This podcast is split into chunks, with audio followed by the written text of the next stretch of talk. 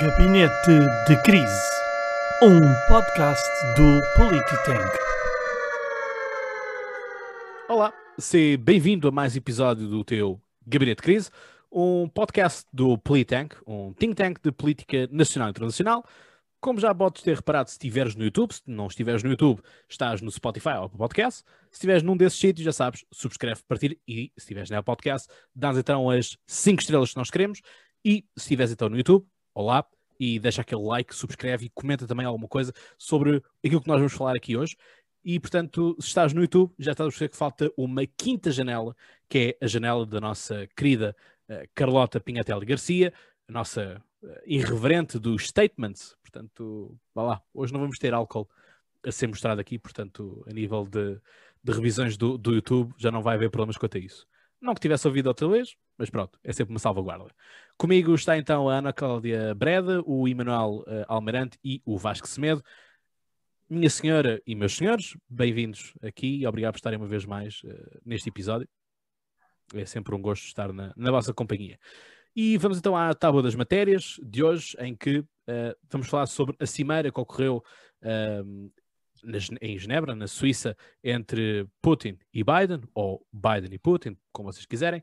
Vamos ainda falar sobre a polémica desta semana também relacionada com Vítor Orban e a comunidade LGBT, no mesmo dia em que Portugal ganhou 3-0 à Hungria.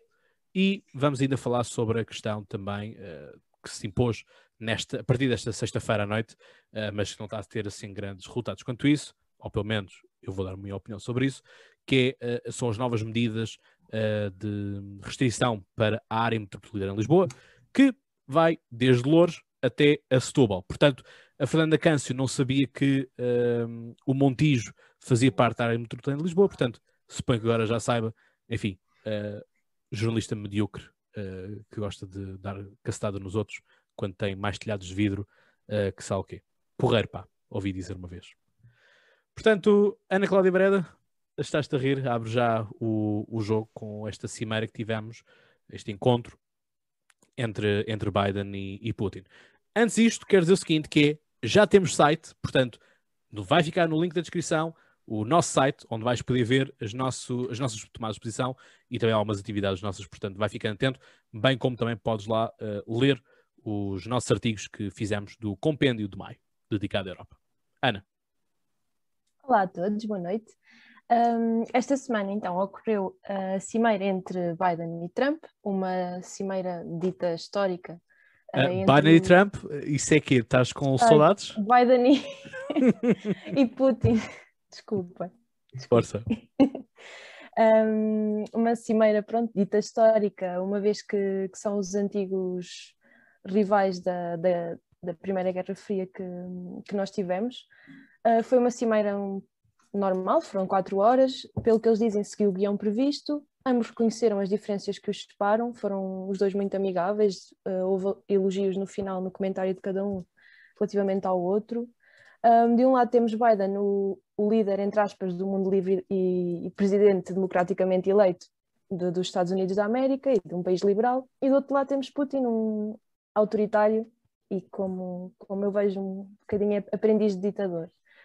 Um, e amigo de Medina. Sim. um, neste evento, por, por ser com, com, estes dois, com estes dois representantes, com estes dois líderes, Putin foi posto em pé de igualdade com o presidente dos Estados Unidos, ou seja, foi posto em pé de igualdade, a meu ver, com, com um líder democrático. Um, ambos os lados precisam um do outro. Eles defenderam que e demonstraram que tinham uma relação estável e previsível entre os Estados Unidos e, e a Rússia. Uh, depois desta cimeira, retomaram algumas ligações, nomeadamente o regresso dos embaixadores ao trabalho, ou seja, os representantes diplomáticos voltaram uh, a cada país porque estavam suspensos os, os trabalhos diplomáticos em cada um. Houve algumas dúvidas sobre a cibersegurança. O Putin disse que não tinha nada a ver com os ataques, com os ciberataques. Um, deram ambos alguns avanços também no controle do armamento nuclear, concordaram que, que o início de uma guerra nuclear nunca iria ter vencedores, ou seja, nunca poderia acontecer. Quando Biden, segundo o que ele disse, tocou na parte de Nalvani e também no caso da, da Ucrânia e da Bielorrússia, aí o, o, Putin já ficou um bocadinho mais, mais defensivo. Uhum. Um, no caso de Navalny, ele basicamente deu a entender que ele, que ele mereceu, que ele era, era contra a lei e que merecia ser preso. O Biden aí fez, acho que foi a única, pelo que, pelo que eu estive a ver, a única ameaça aos Estados, ai, aos Estados Unidos, à Rússia, peço desculpa, uh, em que disse que as consequências serão devastadoras para a Rússia caso acontecesse alguma coisa ao, ao Navalny. Um, no caso da Ucrânia, o Putin veio justificar a invasão da Crimeia como uma manobra para introduzir estabilidade. Um, foi também debatida a parte da integração de, da Ucrânia na NATO. A Ucrânia pretende integrar a NATO. Putin mostra-se mais uma vez uh, autoritário perante a decisão do governo ucraniano, põe fora de questão a Ucrânia integrar a aliança norte-americana. Um, o Biden disse que disse, indicou a, a, a, Putin que qualquer decisão e qualquer intervenção na, na Ucrânia não devia ser feita militarmente e, e pediu para, para que ele parasse com os cyber-ataques e que mantesse o Navalny vivo. Um, pronto, uh, foi um. Foram definidos uma série de princípios a cumprir pela Rússia, como, como eu acabei de, de referir. A parte não resolver militarmente questões na Ucrânia, estes, estes pedidos que, que o Biden deixou bem claros, e foi um virado de página dos Estados Unidos, a meu ver, relativamente à, à política externa. Ao contrário do isolamento que Trump eh, definiu um pouco, o Biden mostrou-se aberto a negociações e à diplomacia internacional. E acredito que foi uma boa, uma boa viragem, apesar das, das, das circunstâncias. Estava agora aqui sem som. Uh, pois, exato, foi uma foi uma cimeira, enfim, vamos dizer, quase para, para picar um, picar calendário, não, é? não, há muito não há muito mais a dizer sobre, sobre isto e portanto vale, vale o que vale, não é? Portanto as coisas são são mesmo assim.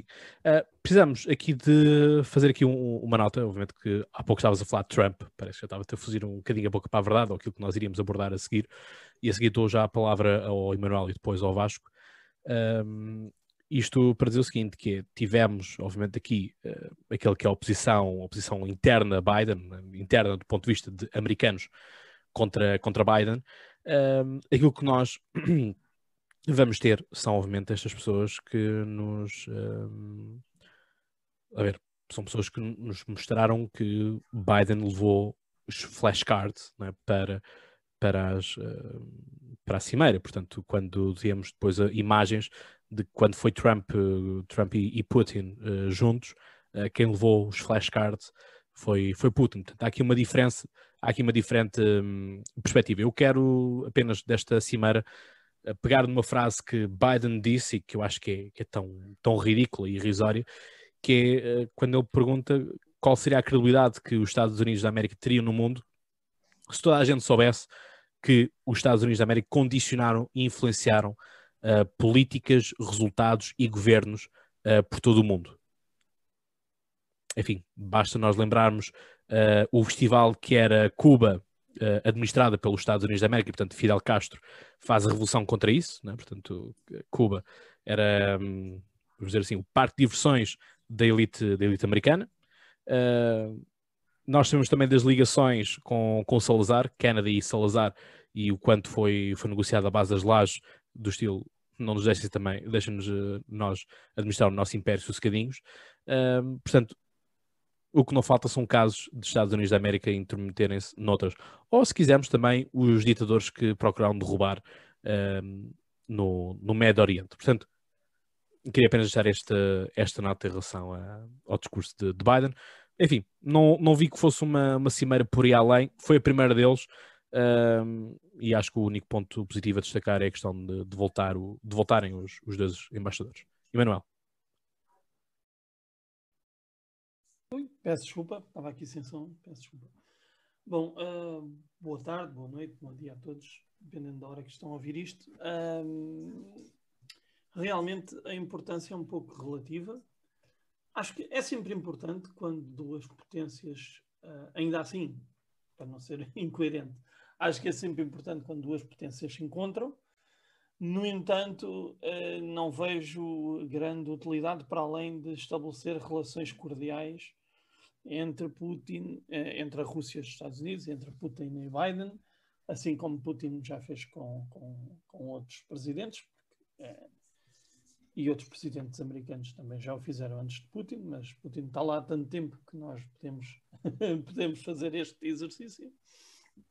Uh, eu estava aqui a pensar naquilo que a Ana disse e que realmente era, era isto, foi isto que eu tirei da, da, desta cimeira, que é um bocado normalizar este tipo de, de regime. Não é uma coisa que, que seja feita agora, nem só agora, nem por esta cimeira, mas é um bocadinho pôr todos no mesmo nível, uma vez que antes desta cimeira, uh, Biden, se não me engano, esteve com, com Ursula von der Leyen e com uh, o senhor, aquele senhor que não, não deixou a Ursula sentar-se, como é que ele se chama?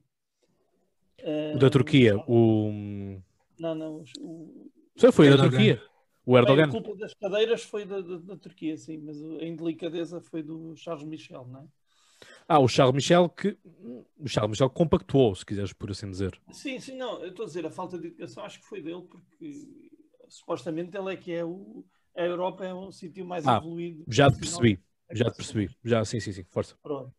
É, neste caso, hum, portanto, fazendo assim, uh, parecer que é a mesma coisa. Portanto, vamos aqui, só falta mesmo uh, uma reunião com o Xi Jinping para então estar o, digamos que aquele, não sei se as pessoas conhecem, se cada vez mais novos não conhecem, aquele jogo o risco, que é um jogo de dominação, de estratégia mundial, para estar o risco todo feito. Acho que era só isto que faltava e um ou outro ditador, um Mugabe qualquer da vida, para depois podermos conquistar o resto da África e fazer disto uma grande liga das nações da política. É muito, é muito engraçado e muito curioso este tipo de, de, de encontros. É, como, como disseram vocês e muito bem, quatro horas, nem chega a ser bem uma cimeira, mais uma, parece uma, mais uma reunião, uma reunião bilateral, mas é, serviu apenas para acertar algumas agulhas e para pedir ao senhor, eu achei muita graça, para pedir para pedir ao Putin, se faz favor, deixe o Navalny vivo, só, só porque pronto, epá, agora não dá jeito de matar o senhor, pois entretanto, para não acontecer o que aconteceu com, com o Khashoggi ou, ou, com outros que tais, uh, acho engraçado esta programação de, e curiosa esta programação das relações internacionais serem feitas neste, neste âmbito e, portanto, ter de se pedir a um regime que não mate uma pessoa. Por favor e ter que ser presidente dos Estados Unidos a fazer, também dá uma boa mensagem do poder que o Sr. Putin uh, tem, ou julga ter, ou que nós achamos que ele tem. Agora cada um escolhe, risca a opção que não interessa, como a gente fazia nos testes antigamente. E, e conforme, conforme estas, isto tudo vai andando, uh, eu quero ver, a minha, a minha, a minha reflexão final é, eu quero ver o que é que, o que, é que irá ser desta relação. O que é que irá resultar desta relação? Eu aposto aqui um número, que é zero.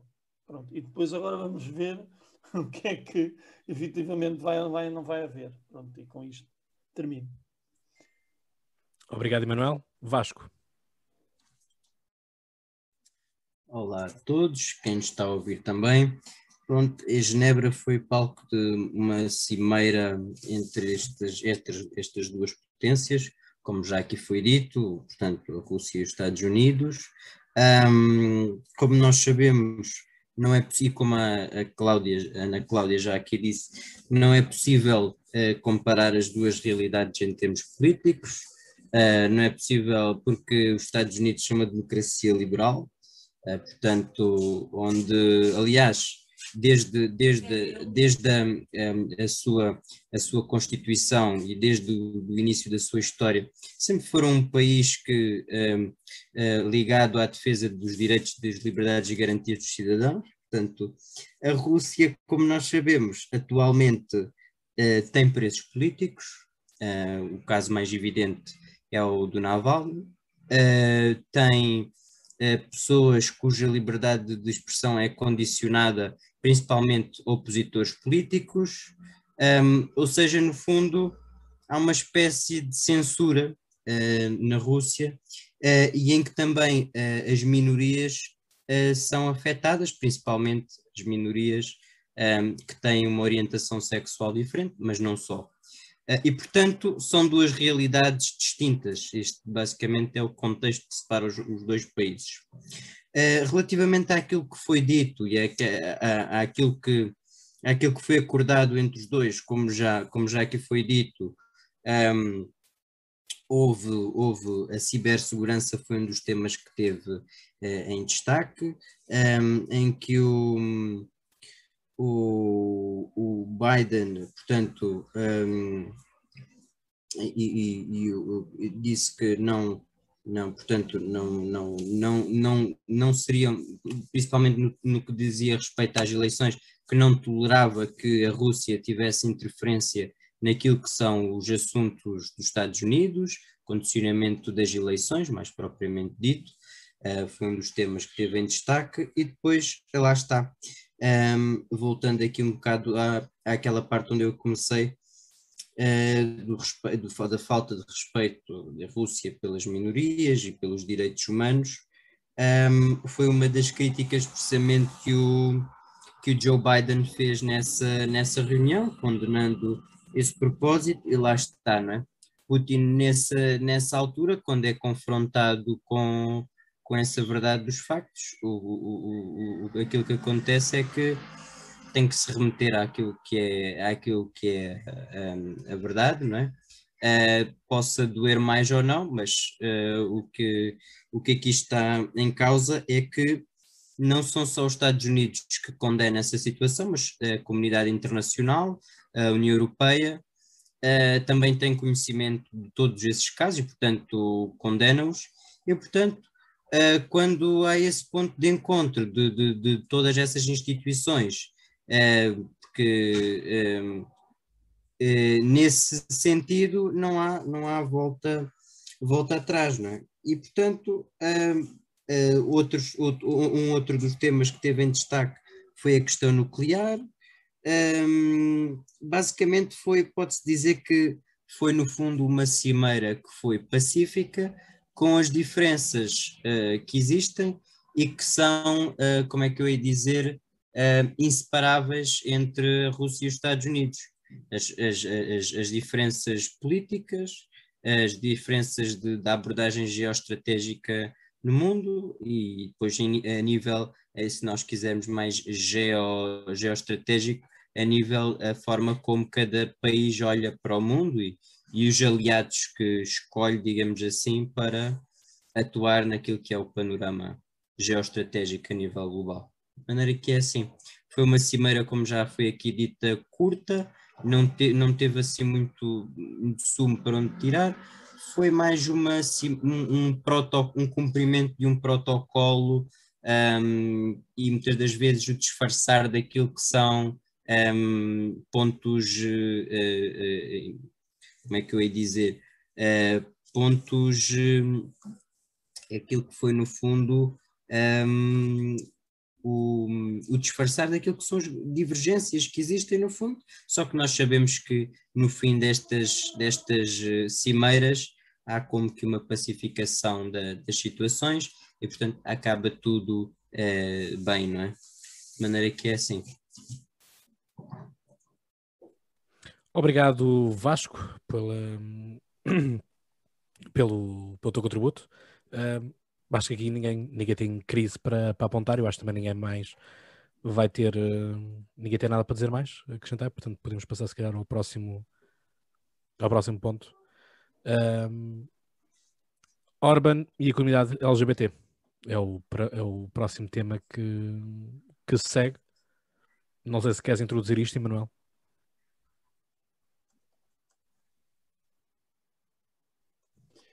Sim, agora com o microfone ligado é mais fácil. Vamos lá, isso. Uh, aproveito já para, para a minha opinião e despacho será dois coelhos, uma queijadada só. Não é? Pronto, o Cláudio já fez o favor de, de dizer uh, o dia, não é? Tanto 15 de junho.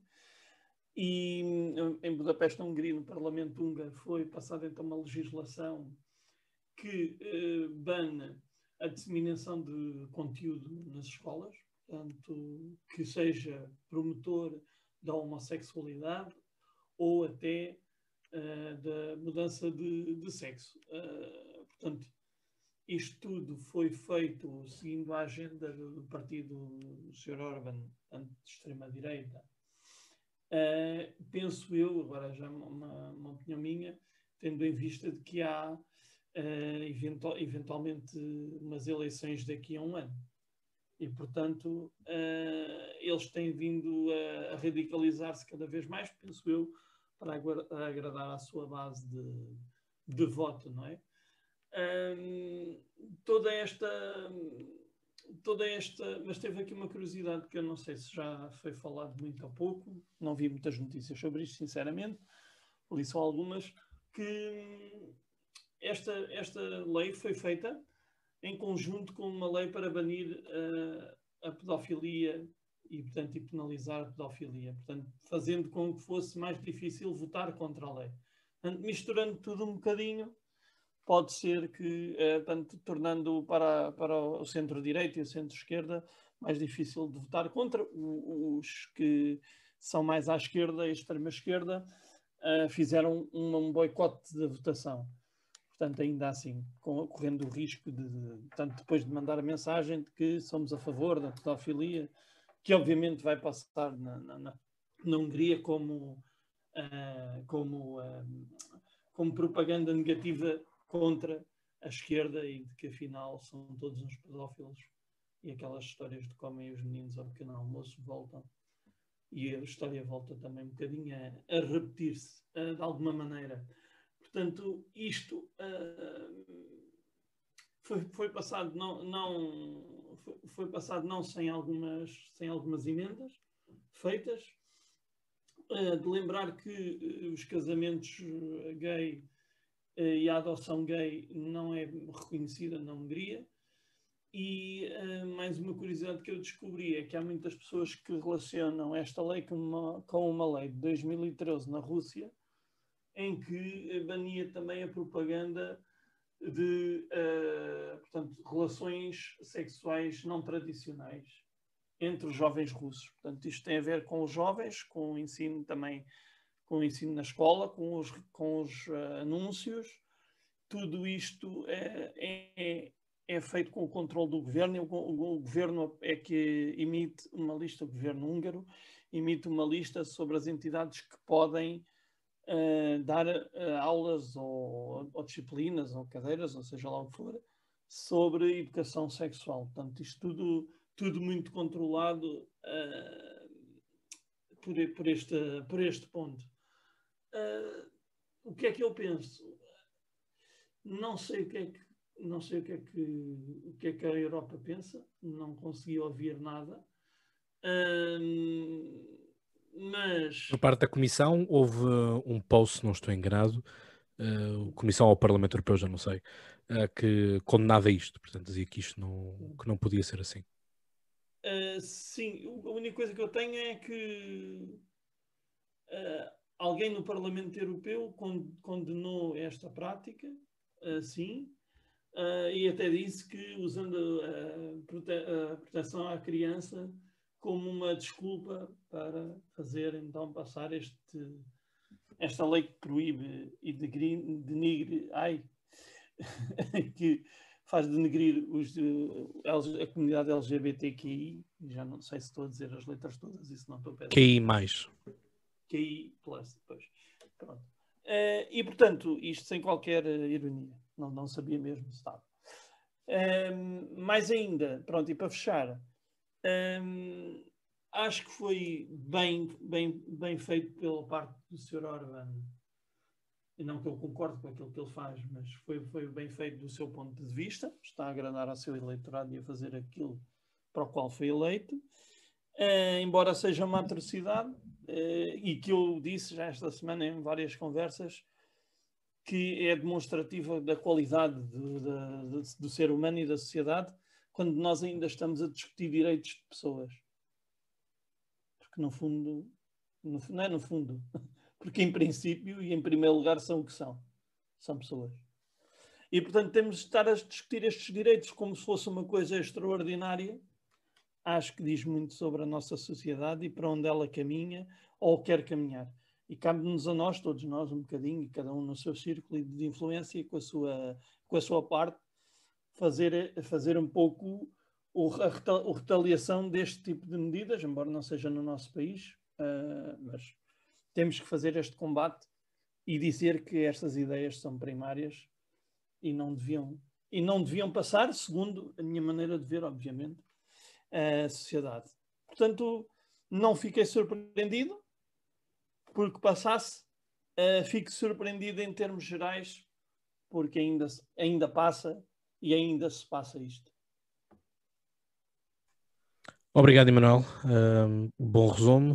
Uh, a minha única questão aqui é percebermos o porquê que ele sente a necessidade de, de meter neste pacote, porque isto foi tudo, tudo um package, esta componente de, de não mostrar de que, de que esta componente LGBT não seja demonstrada junto da, das crianças.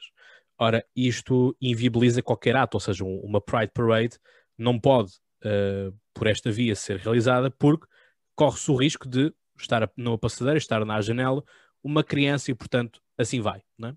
Portanto, já está assim em, em, cumprir esta, esta lei desta forma. Não é?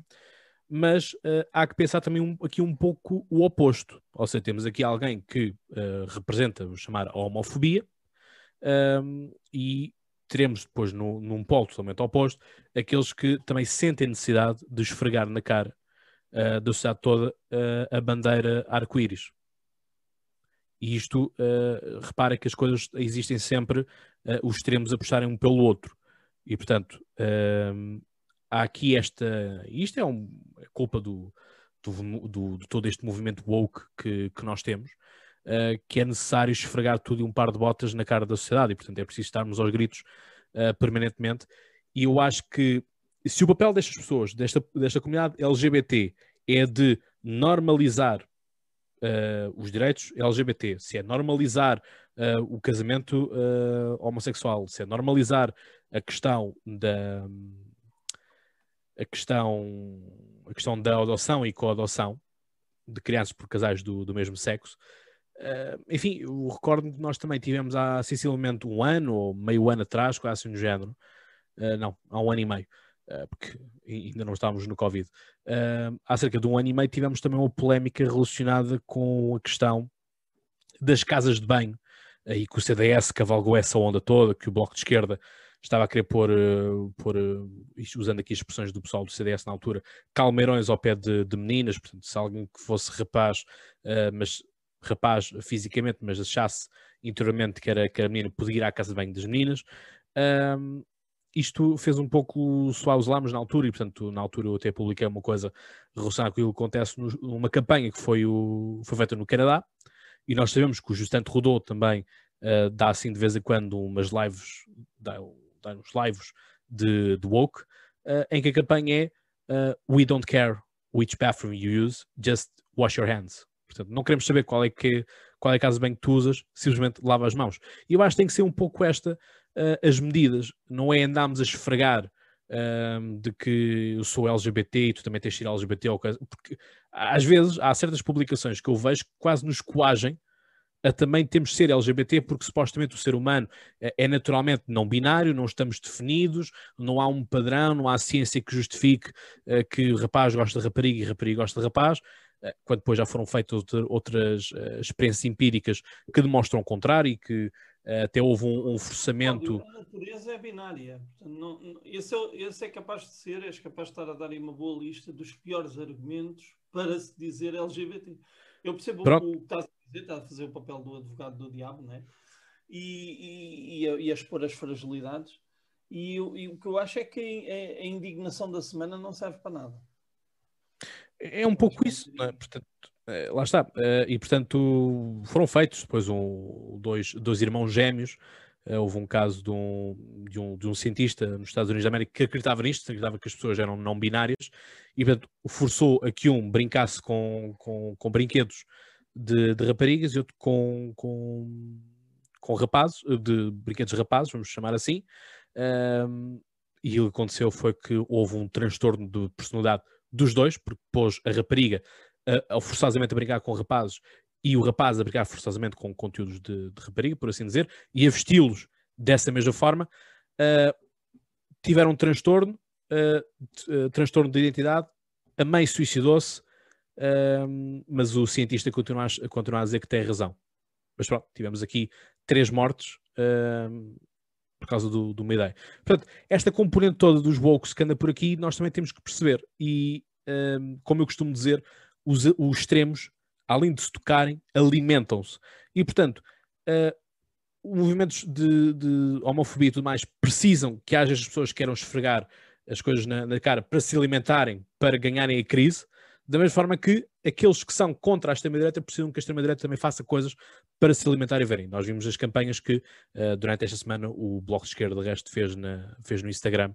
Uh, enfim, até deturpou algumas coisas, mas isso depois já, já não interessa, porque lá está, eles também fazem um package em que uh, metem-te oito, slides, um deles ou dois estão, estão errados, mas tu vais gostar do conteúdo porque cinco ou seis estão, estão corretos. Ana. Inclusive, oh, oh Cláudio, deixa-me só acrescentar Sim, uma Vasco, coisa. Então Vasco, começas tu. Muito rápido. Em, uh, uh, inclusive, um, um, dizerem ao governo português que tinha que tomar uma posição naquilo que é a situação húngara. Ora, como, ora, como nós sabemos, um, uh, uh, os Estados são, são soberanos, não é?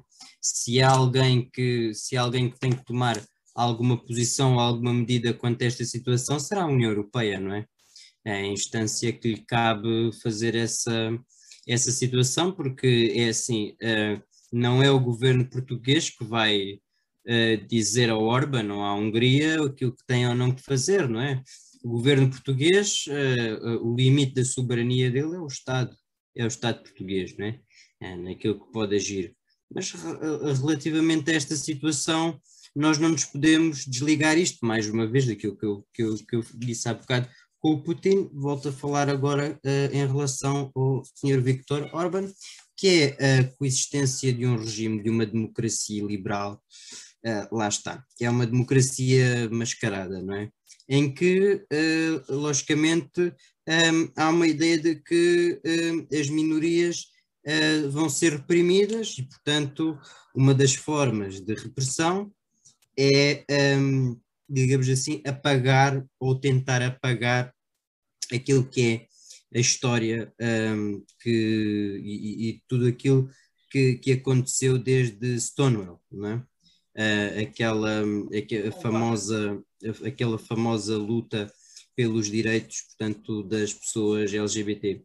E, portanto... Mas é pior, mas é pior porque é uma ditadura dessas, mas no meio da União Europeia, não é na Rússia. Sim, sim. Uh, aliás, uh, uh, lá está, mesmo a própria União Europeia, aqui neste tipo de situações, tem sempre poderes limitados, porque é assim, se sanciona, a Hungria depois tem umas ameaças perante a União Europeia de não cumprir. Portanto, a União Europeia também anda aqui um bocado uh, sem saber como é que vai lidar com o caso húngaro, não é? e que não é, não é a, nível de, a nível de direitos humanos e tudo mais, não é, não é singular. Também temos o caso da Polónia, que é um, uma situação parecida. Curiosamente, são dois países bastante conservadores a nível dos costumes, uh, mas ainda assim há diferenças entre aquilo que é a atuação dos conservadores e da extrema-direita, não é? Um, os conservadores têm uma posição fechada quanto a esse tema, mas não, nunca recriminam um, a questão da homossexualidade, um, nem das diferenças de género, tudo mais, não é? Agora, a extrema-direita recrimina, não é? Tudo, todas estas situações, porque um, lá está.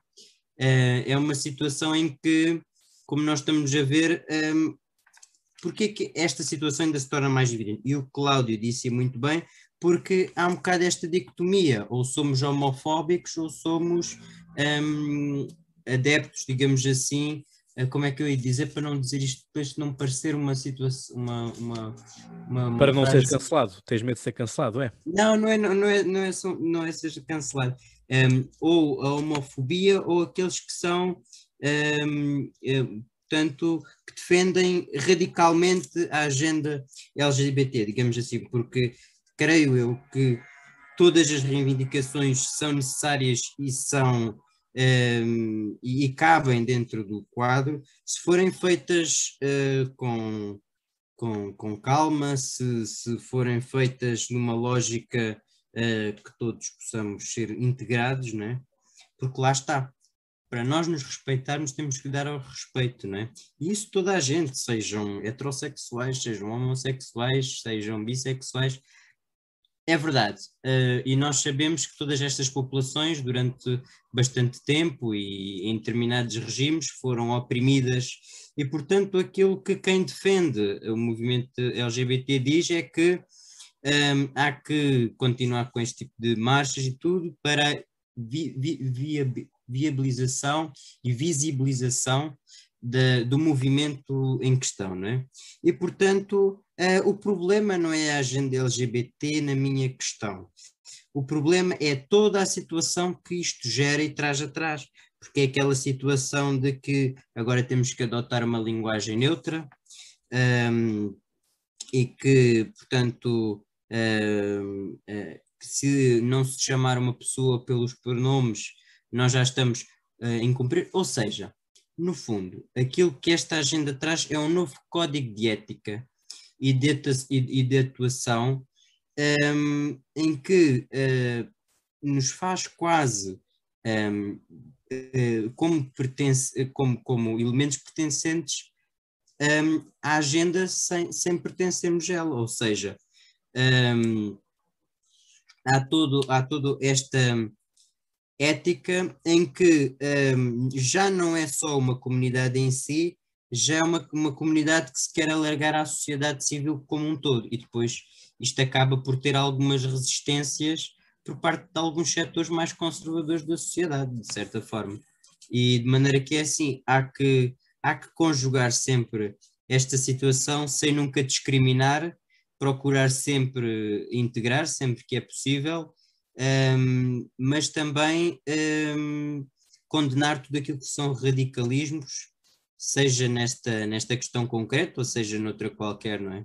Todos nós devemos ser respeitados e, portanto, um, hoje em dia, em pleno século XXI, é, é, muito importante que se fale mais do que na agenda LGBT ou mais do que nos Black Lives Matter ou mais do que isso tudo, na agenda da integração do ser humano e olhar para o ser humano como uma pessoa portadora de, de direitos e de liberdades e garantias e, e, como um todo, não é?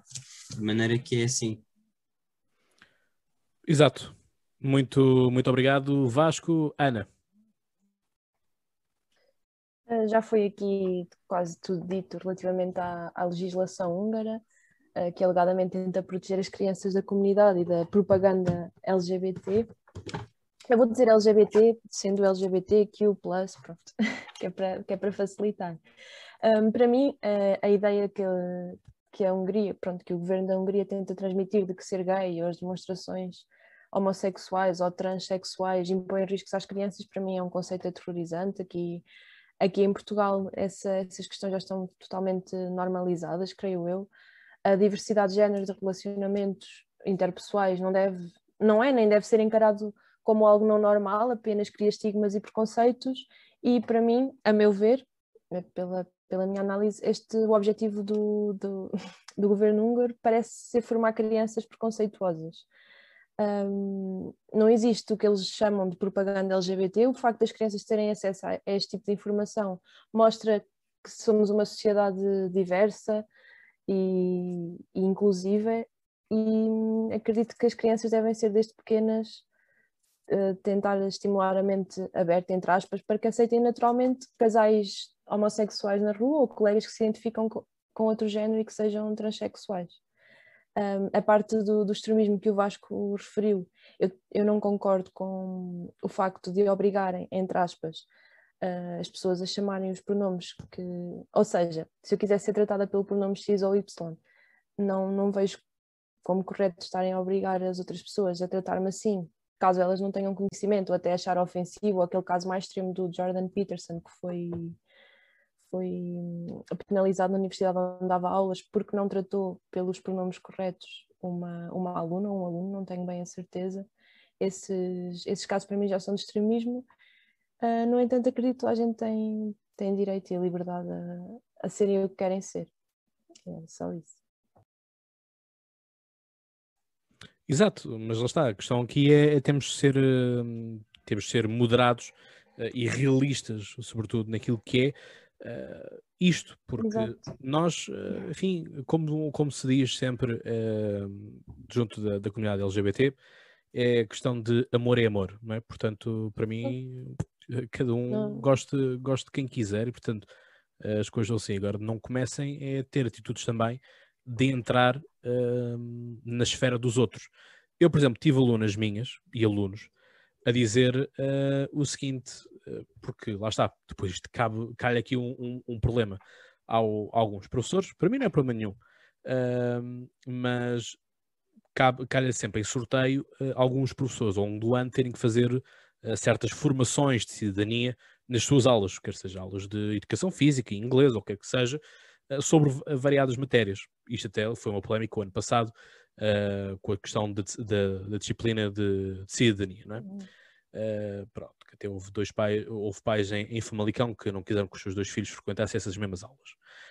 Um, e portanto, um, calhou-me eu ter que falar esta componente da homossexualidade, e portanto foi uma coisa que eu falei sem qualquer tipo de problema e hum, foi com um espanto em que várias turmas, portanto não foi apenas numa turma, e portanto fosse ali um grupo, e portanto aquele grupo pensa da mesma forma, várias turmas, manhãs e tardes, uh, que, que, me relataram que para eles uh, a homossexualidade é uma coisa que está na moda. E portanto que eles se acham homossexuais porque está na moda. E estamos a falar de crianças uh, com 12, 13, 15 a 6 anos. Que eu apanho assim uma vária, uma vasta, uma vasta, um vasto leque de, de, de alunos. E isto também me preocupa, porque isto para mim já não é a questão de cidadania, isto para mim já não é uma questão de cidadania, é mesmo uma questão de realmente é moda, e portanto é uma coisa que é fixe neste momento ser, uh, porque parece bem, e onde é que está a convicção real nisto? É que eu tive colegas meus que tiveram uh, problemas e eu, acompanhei-os no, nos processos de saída do armário, por assim dizer. Portanto, ainda estamos na, na década passada um, e era mais complicado e o pessoal, às vezes os pais não entendiam tão bem quanto isto e lembro do transtorno que era para eles uh, não se conseguirem assumir e portanto terem receio nisso e portanto refugiavam-se um pouco no grupo de amigos uh, nesse sentido. Eu, no, no, meu grupo de amigos, sempre procurei aceitar toda a gente tal como ela é e defender também essas pessoas de serem como elas são. Portanto, houve, houve casos de bullying com, com essas pessoas e eu pus-me no, no meio da situação hum, em, em defesa. Portanto, para mim é, a questão é mesmo esta. Uh, Emanuel.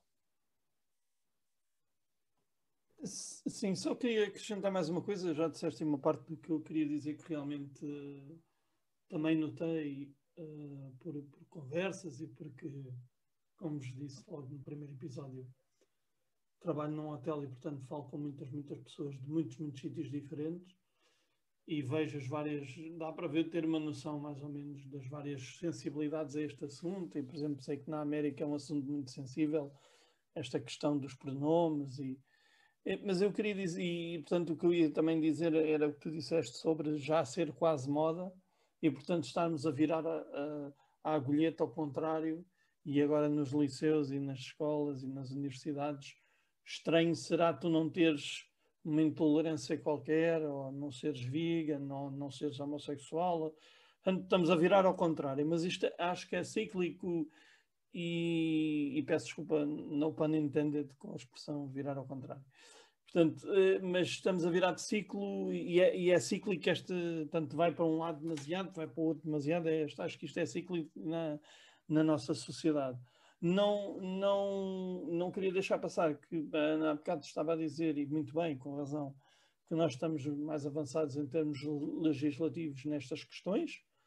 Eh, não, não quero com isso dizer que estamos mais avançados com isso socialmente, porque o preconceito continua lá. Eh, e, não, e eu não, não estou a dizer que tu disseste isso, Ana, eu sei que não, mas queria deixar sublinhar esta parte a nível social e de emprego e perspectivas de futuro. Ainda é difícil para uma pessoa, já é mais, menos difícil, mas ainda é muito difícil. E sofre-se muito preconceito escondido.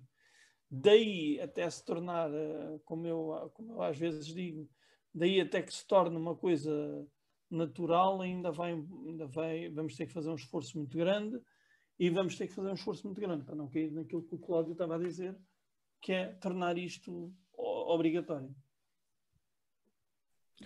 É isso mesmo. Portanto, vamos avançar para o próximo, para o próximo ponto. Uh, enfim, nós tivemos um tivemos festas do Sporting, tivemos Champions do Porto, uh, tivemos um Real Liberal, uh, tivemos também ontem uma Pride Parade não autorizada uh, na Avenida Liberdade, portanto pediu-se autorização à Câmara Municipal de Lisboa para se fazer a Pride Parade habitual, portanto no mês de junho, portanto o mês de junho é chamado o mês do orgulho, orgulho gay, uh, o orgulho LGBT no, no seu geral. Um, essa mesma, essa mesma parade não foi autorizada pelo, pela Câmara e, portanto, as mesmas pessoas que criticaram o Real da Iniciativa Liberal porque são tudo uma camada de fachos uh, e que a Câmara é que esteve bem porque a Câmara está a zelar por todos, foram os mesmos que usaram como mote da manifestação uh, que a Câmara Municipal de Lisboa era faixa, portanto, temos lá o governo de esquerda, Partido Socialista, apoiado pelo Bloco de Esquerda, mas são fachos, uh, e com hashtag não nos silenciamos, ou não nos, não nos deixem silenciar, e, portanto é a Câmara Municipal de Lisboa, que agora também é amada fita, uh, por tudo e por nada, e quer, um, e quer silenciar a comunidade LGBT. Uh, vamos só esperar que esta comunidade LGBT, que tanto apoia a Palestina, que a Medina não tenha enviado para a autoridade palestiniana o número e as moradas uh, deste, destes manifestantes do Pride, uh, porque não vão, não vão acabar bem, certamente, e portanto, quem, quem perceber e tiver dois dedos de testa percebe aqui a minha ironia. Portanto, aceitem esta brincadeira de bom grado, sem qualquer tipo de preconceito, como já, já foi demonstrado anteriormente, mas lá está. Há aqui um pouco de incongruências das coisas, é que hoje em dia tudo é fácil, e portanto estamos num mundo polarizado e assim não dá. Ora, aquilo que acontece é que agora todos os fins de semana uh, vai ser proibido passar, uh, entrar e sair da área metropolitana uh, de Lisboa e área metropolitana de Lisboa não significa única e exclusivamente o Conselho de Lisboa ou a cidade de Lisboa. Isto vai englobar cidades, com, ou conselhos, melhor dizendo, como Cascais, Oeiras, Sintra, Loures, eh, Seixal, Almada, Amadora, uh, Alcácer do Sal, Setúbal, Moita, Barreiro, enfim, vários que fazem parte desta área metropolitana, uh, Palmela também, por exemplo, enfim, Montijo, Uh, portanto, fica, fica aqui uma vasta, uma vasta uh, lista, mas obviamente que devem estar, se calhar, a escapar alguns conselhos, e peço desculpa a esses conselhos que não, não os ter mencionados. Uh, mas é isto. A questão é: eu fui trabalhar da, na noite de sexta para sábado e voltei sábado de manhã ao Seixal. Portanto, tive que passar a ponto físico de abril. Passei à noite, não vi ninguém, havia apenas trânsito, porque eu por acaso pensei, bom, lá vou levar aqui com, com os polícias a fazer a revista, mas não, era simplesmente um obras na ponte uh, para pôr novo Alcatrão. Uh, e portanto, quando voltei, depois no sábado, uh, no sábado já de manhã, uh, sete, uh, sete, sete e meio, assim de género, nenhum, nenhum tipo de, de controle da entrada e saída de, de Lisboa. Portanto, eu vinha no carro a ouvir as notícias e diziam que a GNR já tinha feito 45 detenções e 20 casos de delito. Uh, portanto, não sei onde é que isso terá sido. A GNR, portanto, costuma ser mais para o sul, uh, portanto, serão eventualmente aqui para as áreas mais rurais do distrito de, de Setúbal, portanto, Palmela, Palmela Montijo e, e Setúbal costumam ter GNR. Portanto, é isto que nós temos. Uh, sendo que isto vai ser todos os, uh, todos os fins de semana, para uh, mitigar, para fazer baixar o número de, de infectados com de infectados com Covid. A questão é, uh, se forem de transportes, não há policiamento nos transportes.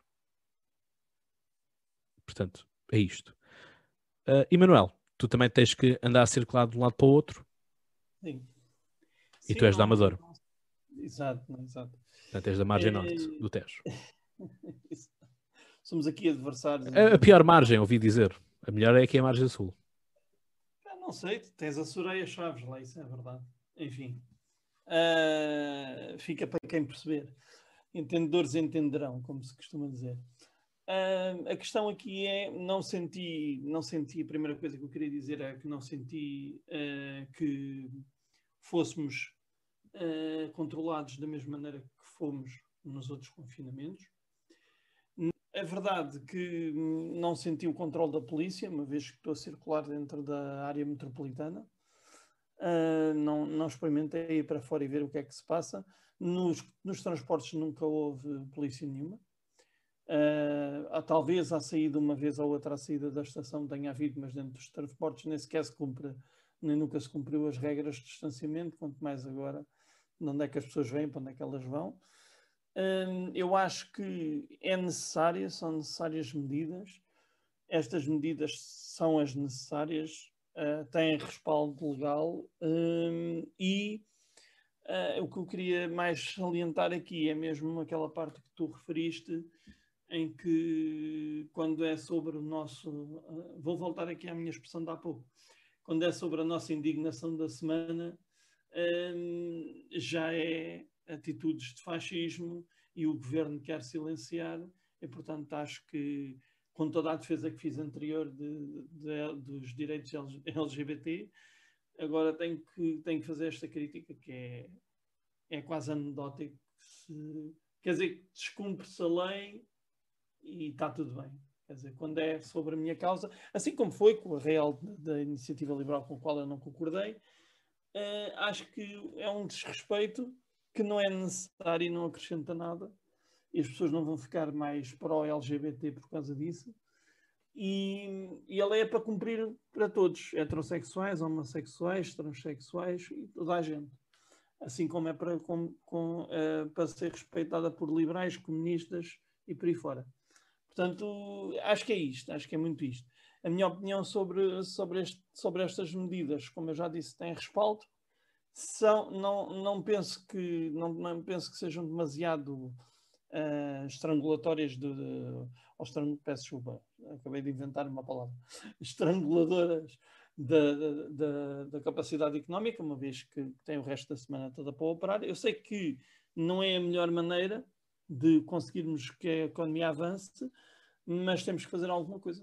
Os casos aumentam e não, não se pode parar a ficar de braços cruzados à espera que, que, o número de mortes aumente e depois, assim, quando morrerem 50 pessoas por dia, aí é que a gente toma alguma medida. Acho que estas medidas são preventivas e, a meu ver, bem, bem, bem tomadas, aqui ou ali com algum ajuste, mas também não sou capaz, não tenho formação para vos dizer o que é que seria execuível ou não. Vasco, rapidamente.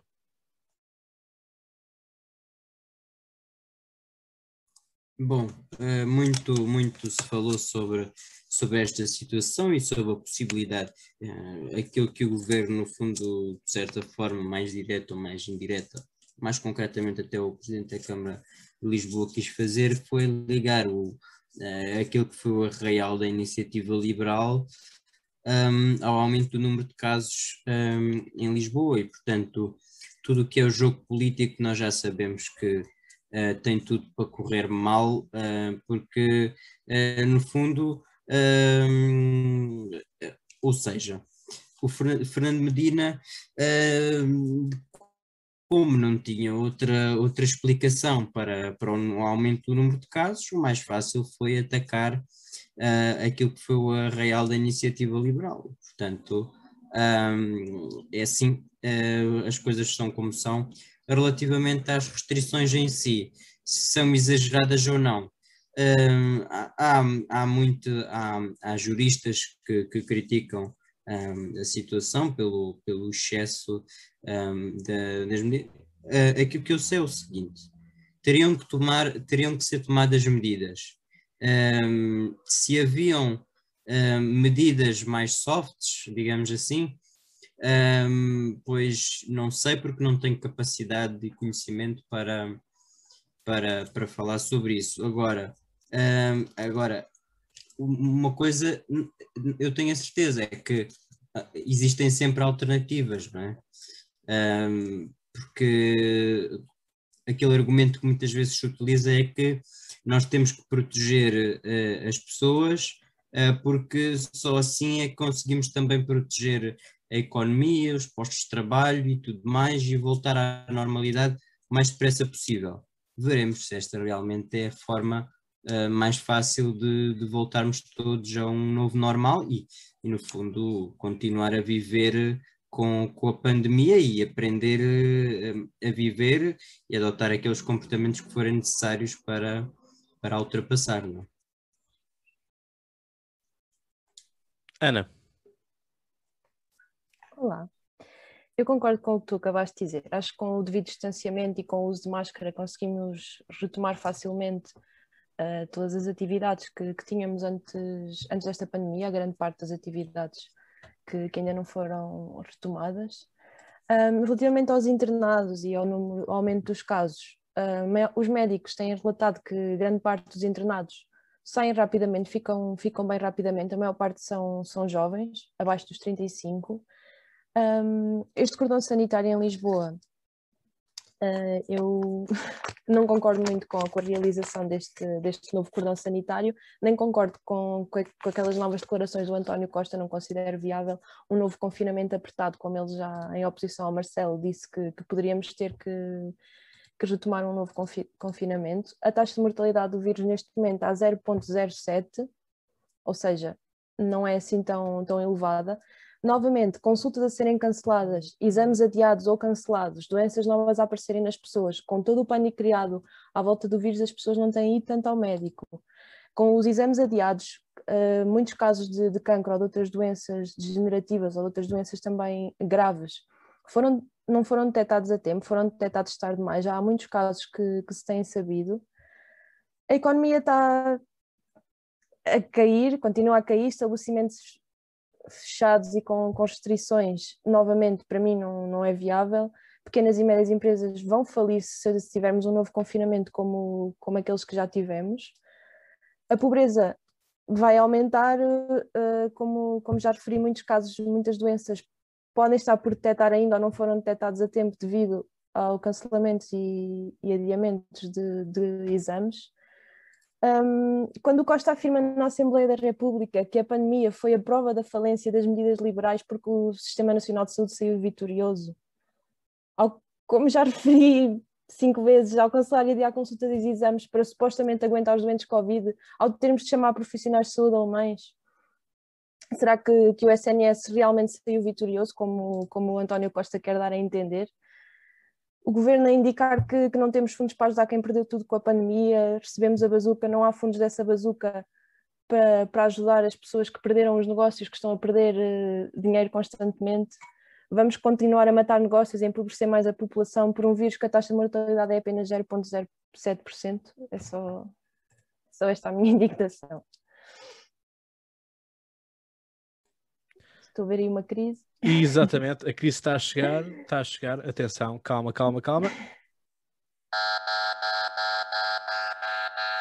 Chegou a crise e a crise é do Manuel. Uh, só queria contestar aqui um ou dois pontos, Ana, não me leves a mal. Isto é o gabinete de crise, afinal de contas. Sim, ainda não tínhamos tido hoje. É verdade. Pronto. Tinha que ser eu logo o chato. Enfim. A questão é que, primeiro, não recebemos nada da bazuca. Seja a primeira. Uh, não, não, isso não é Sim, mas do, do, do, orçamento da bazuca, o Costa diz que não. Até houve aquela polémica que o Marcelo voltou a retomar aquela lei que o, que o governo não quis levar para a frente, da ajuda aos pequenos, aos pequenos empresários e a quem perdeu rendimentos. Sim, sim, sim. Eu percebo que o governo quer poupar fundos, o dinheiro não chega para tudo, temos que pagar a TAP e o novo banco Portanto, não é nesse ponto que eu estou em desacordo contigo, eu só, tá, só quero reforçar que ainda não recebemos nada e fomos o primeiro país a entregar o plano e, e ele a ser aprovado. Agora vamos ter. Pronto, vamos já temos o cheque. Bons, uma vez mais, somos bons alunos da Europa. Mas já temos o cheque na mão. Não, o Costa até perguntou se já podia ir ao banco. Isso não é assim. Tu sabes que isso não é assim. Eu não vou estar, eu não vou estar-te a explicar uma coisa que é evidente e que eu sei que tu sabes. Pronto, já temos o cheque na mão, isto não é lotaria, né? Mas pronto. Uh, a outra coisa que eu queria, que eu queria dizer é que uh, a taxa de mortalidade, a taxa de infecção, que pronto, nós falamos uh, nós falamos sem ser aqui no gabinete de crise e tu já tinhas posto os teus argumentos também e tinhas também, também, também tinhas falado sobre a taxa de, de infecção e o facto de estar a, a fazer mais testes e por, por milhão de testes haver menos infectados, como é evidente, e vai haver cada vez menos, porque estamos a vacinar as pessoas. Mas não, não, me, não, me, não me choca. A parte do confinamento acho que não vai ser necessária, acho que é um alarmismo falso. Pronto. Uh, e, a, e, a, parte de, das medidas acho que foram tomadas com, com ponderação dentro dos, dos, limites. Acho que não, até agora não houve assim uma coisa esdrúxula que eu dissesse: é pá, isto realmente é super, super castrador e não tem necessidade nenhuma. Sim, a minha é... intervenção foi sobre voltarmos a confinar aquilo que o Costa disse, que provavelmente temos que voltar a confinar, não foi é, sobre estas Costa medidas. Costa disse foi, o que, pronto, então estamos em desacordo. o que eu ouvi foi que o, o que o Costa disse foi mais para contrariar o que o Presidente disse. Sim. O, o Presidente é que não tem autoridade para dizer aquilo que disse. Eh, Sim. Digo eu. Não querendo faltar respeito ao, ao seu professor. Mas, e, e, o Costa disse: não, esperem, não é bem assim. Pode ser que possamos vir a. Está tudo num condicional muito grande. Pronto, basicamente é isto. Portanto, a minha crise era, era esta. É uma, uma, crise pequenina, mas também temos eu que acho... usar. Sim, desculpa. Um, acho que se fizermos como muitos outros países que já fizeram isto há um ano, que é testar massivamente, acho que uma vez que, que apenas um terço da população apresenta sintomas mesmo estando infectado, acho que funciona melhor do que estar a fechar uh, o mini mercado. Mini mercados nem fecharam, mas pronto, a fechar sapatarias. A e os quiosques, agora são os quiosques. Fechar os quiosques. Acho que testar seria mais eficaz. Desculpa, concordo contigo, acho que não temos a capacidade instalada para fazer isso. E aí está um Eu problema, acho... e aí já não carrego no botão de crise. Sim. No botão de concordar. Acho que o dinheiro da TAP dava para testar Ui, oh fim. Estava então para testar a população toda 15 em 15 dias, pelo menos. O, o Vasco pediu, o Vasco pediu aqui a palavra. Uh, Vasco, diz-nos lá, o que é que queres? Pedimos também encerrando.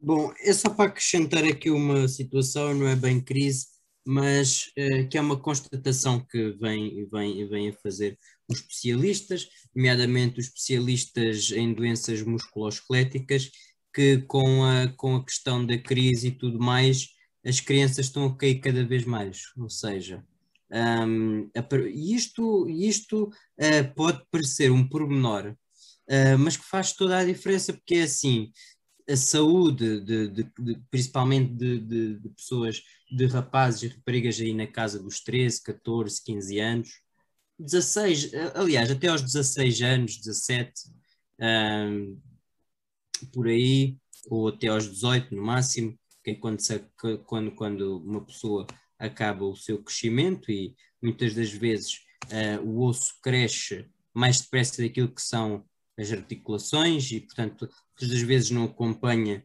esse crescimento gradual e, portanto, os especialistas, por aquilo que eu, eu li num artigo da Visão, uh, estão a falar de que nós temos que ter cada vez mais atenção a essa situação porque as crianças agora com a atividade física, com o sedentarismo e tudo mais, estão a descurar muitas, muita daquilo que é a atividade física regular e que devem continuar a ser feita. E, portanto, agora com o desconfinamento, a situação uh, tem-se, tem, não, tem, não tem sido, uh, não, não tem piorado, porque as crianças têm voltado a, às suas atividades físicas um, e, e, e, portanto este é um novo recomeçar. Mas assim como, é, como este pequeno exemplo das crianças que por, às vezes parece não ter muita influência naquilo que é, mas se nós observarmos para um conjunto da população total, um, tem no fundo uh, influência, porque é o modo de vida, é o modo como todos nós reagimos a esta pandemia, mas assim como eu falo neste exemplo, falo nas milhares de cirurgias que foram adiadas, um, nas milhares de consultas que também foram adiadas. O Serviço Nacional de Saúde, quer nós queiramos, quer não, está em colapso. Uh, e, portanto, não está numa situação uh, de ruptura, porque, o, como todos nós sabemos, o número de, de mortes tem diminuído uh, e, e, o de infectados tem estabilizado, o RT diminuiu ligeiramente, e, portanto, a situação só não é pior devido a essa situação mas também não é pior, só não é, também não é pior porque nós neste momento estamos a utilizar aquilo que vulgarmente se chama capacidade toda instalada do Serviço Nacional de Saúde. Nós não temos que ter preconceitos relativamente àquilo que é uma estrutura global, que muitos querem, eh, se querem eh, agarrar como sendo um Serviço Nacional de Saúde, quando não é um Serviço Nacional de Saúde, é um Sistema Nacional de Saúde.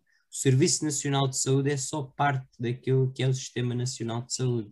E, portanto, até esta, esta, esta verbalização da forma como uh, certos políticos olham para a situação uh, tendem a facilitar aquilo que poderia ser uh, uma, uma ajuda maior às populações e, portanto, um contributo até para, para, para, para todos nós, não é? Porque quanto mais não seja o, o, o Estado Central tem capacidade para negociar com os privados e, portanto, eh, quando muitas vezes se apela que o Estado não faz nada ou que o Estado é assim, não sei o que, não sei o que mais, ehm, naquilo que são as áreas de soberania, naquilo que são as áreas de interesse, como nós já vimos noutros setores, como na administração interna, e há muitos exemplos por aí fora, eh, o Estado falha.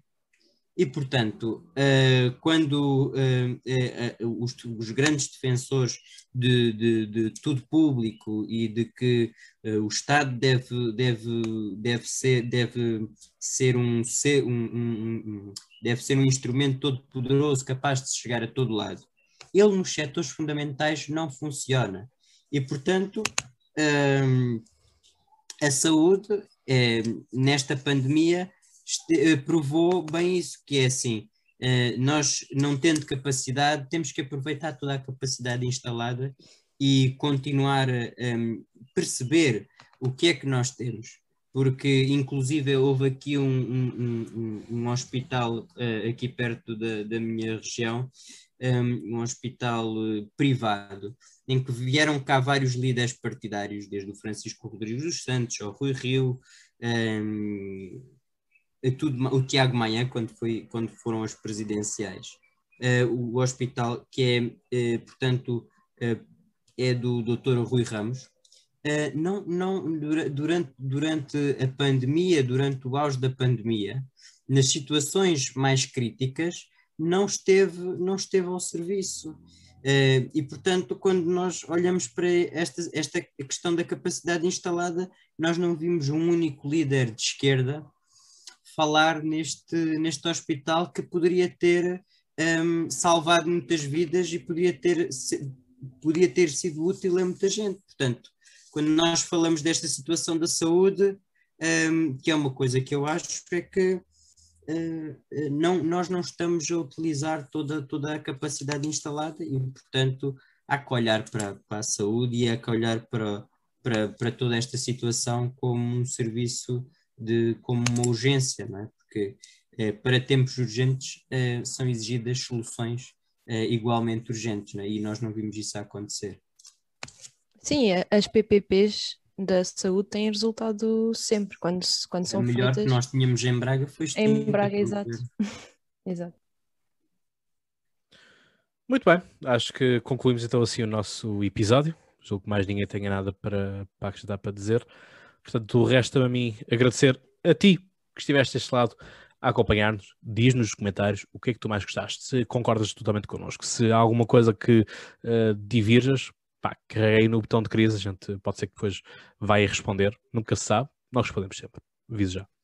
E portanto, fica assim o convite para ir às nossas caixas de comentários no YouTube e seguir-nos nas redes sociais e ir finalmente clicar no nosso site. Dá lá uma espreita dela, e uh, obviamente que o site ainda está em atualizações, uh, mas já cá estamos na, de uma outra forma também na internet. Portanto, isso é que é necessário e, portanto, obrigado por estar desse lado. Eu quero agradecer uma vez mais aqui à Ana, ao Vasco e ao Emanuel por esta companhia, por esta conversa que também tivemos aqui, que houve apenas um botão de crise uh, e pequenos, pequenos solavancos uh, pelo meio, mas faz parte, faz parte, é o nosso, é a nossa mascote, uh, portanto, quem tenha, tenha microfones, tenha lápis, tenha canetas como mascote, nós temos um botão, portanto, acho que isso, acho que isso é fantástico.